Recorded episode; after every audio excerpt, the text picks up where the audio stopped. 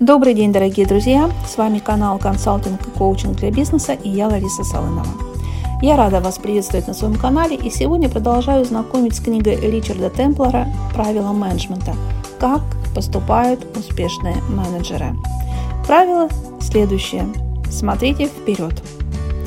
У вас едва хватает времени, чтобы сделать свою работу, разобрать документы, полить цветы, что уже говорить о планах на будущее или чудесах изобретательства. Но Прозорливый руководитель находит 30 минут в неделю, чтобы поразмышлять о перспективах. Попробуйте задать себе простые вопросы. Что можно делать более эффективно? Как увеличить продажи? Как уменьшить текучесть кадров? Как добиться, чтобы больше клиентов проявляли интерес к товарам и услугам фирмы и совершали покупку? Как упростить процедуру бухгалтерского учета? Как проникнуть в другие сектора рынка? Как побудить команду работать усерднее, быстрее, с вдохновением, как помочь людям свободнее и активнее высказывать свои идеи, как проводить собрания, не теряя времени попусту, и другие актуальные для вас вопросы. Помните старую пословицу «Если всегда делаешь то, что привык, не рассчитывай, что получишь больше, чем обычно». Так оно и есть. Если вы не будете двигаться вперед, то вы отстанете. Стоит протормозить, и вас догонят. Нужно налечь на весла и плыть вперед. Акулы все время должны двигаться, чтобы вода проходила через жабры.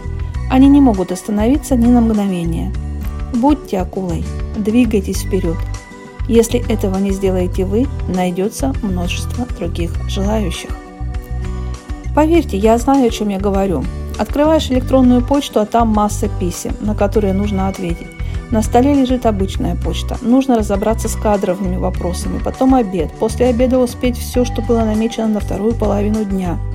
А время бежит, и вы уже в цейтноте. Сегодня почта обязательно должна быть готова к отправке.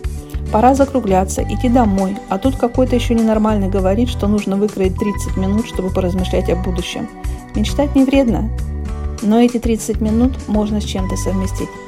Хотя бы на 30 минут уединиться, выйти из офиса – зайти в ближайшее кафе, выпить чашечку кофе и поразмышлять над актуальными для вас вопросами.